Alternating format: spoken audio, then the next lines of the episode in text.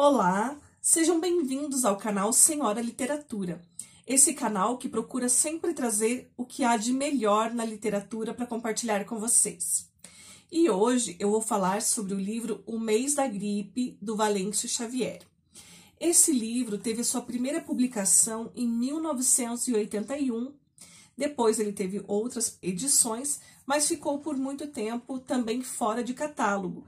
E no ano de 2020, a Arte e Letra resolveu trazer então nova edição, coincidentemente, o ano em que nós estamos vivendo aí uma epidemia do coronavírus e que tem tudo a ver com o relato aqui do Valêncio Xavier, que vai trazer para nós a Curitiba de 1918, também numa epidemia da gripe espanhola.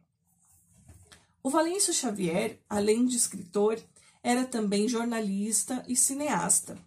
É, essas outras atividades que ele fazia permeiam bastante essa obra, que é cheia de hibridismo, de colagens, de fragmentação, como se a gente pulasse mesmo de hiperlink em hiperlink aqui para conseguir captar as diversas conexões que ele faz aqui ao longo dessa obra. Então, são diversas colagens é, de jornal, é, letra de música misturada no meio, poema erótico, relatos de pessoas que viveram aquele momento, e tudo isso vai construindo essa narrativa que muito bem foi é, explicada aqui pelos editores como ficção brasileira, porque é até difícil da gente classificar, né? Falar que é uma novela, acaba limitando um pouco, né, é, esse trabalho que é tão experimental que o Valêncio Xavier fez. Então, acredito que a melhor definição mesmo seja falar que é uma ficção brasileira.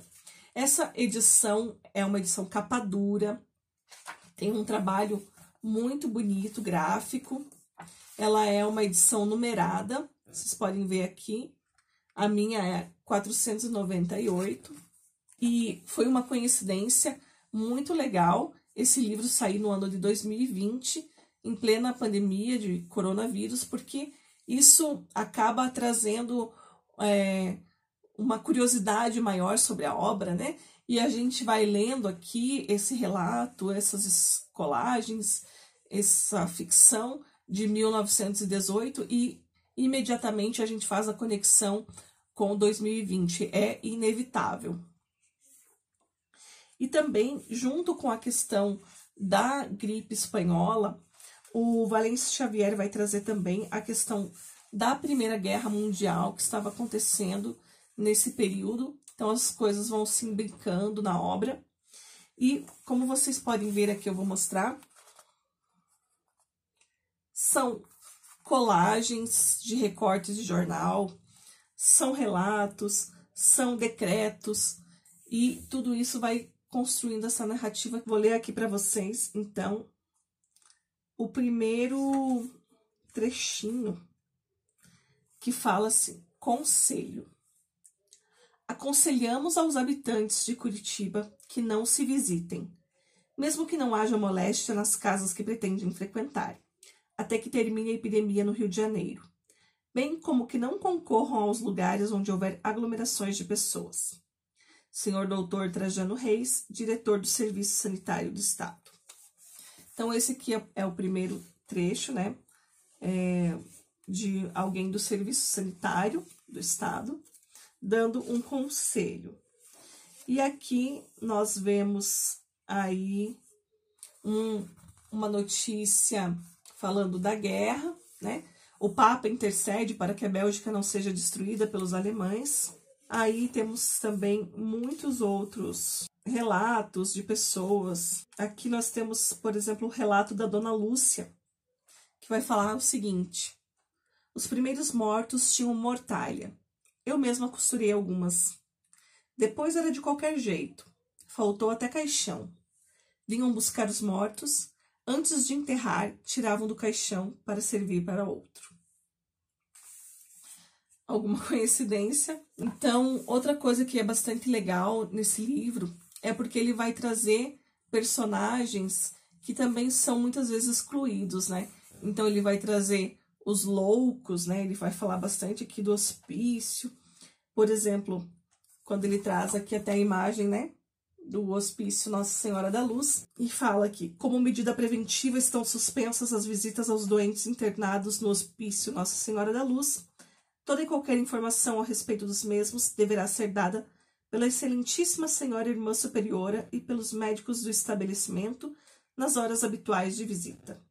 Curitiba, 29 de outubro de 1918, o diretor Dr. Lemos.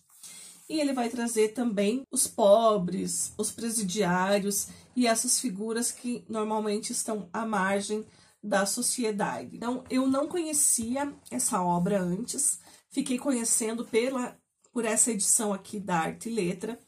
E no começo, sim, ela causa um estranhamento, porque não é uma narrativa linear, né? Não é uma coisa que você começa ali, tem um início, um meio e um fim bem delimitado. Como eu falei antes, a gente pode fazer vários hiperlinks, né? É, a gente pode ler assim linearmente, ou a gente pode ler pelas notícias, pelas colagens, é, pelo relato da Dona Lourdes, né? Ver como que ela vai, essa sequência dos relatos dela. É, que não estão né, é, na sequência. Ele tem um relato numa página e pula outras páginas, tem outro relato, mas a gente consegue também é, ir fazendo essa linha né, do relato da Dona Lúcia.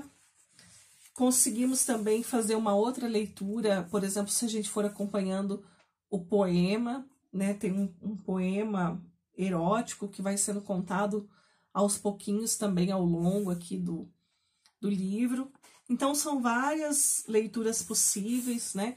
É, ler as imagens que falam só da guerra, ou as que falam só da gripe, e tudo isso são inúmeras conexões que a gente pode fazer, por isso que essa, essa obra é riquíssima, e o Valêncio Xavier conseguiu aí, né, lá na década de 80, fazer esse trabalho tão primoroso, e que hoje aqui para nós tem um significado ainda mais especial, né, em época de coronavírus.